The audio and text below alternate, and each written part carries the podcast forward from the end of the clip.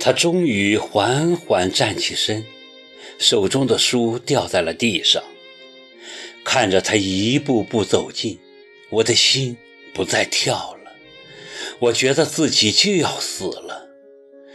这个曾经高大英俊，如今病魔缠身的男人，山一样的慢慢移向我，四目相对。还是他先开口：“是你吗，考儿？是你吗，莫迟？”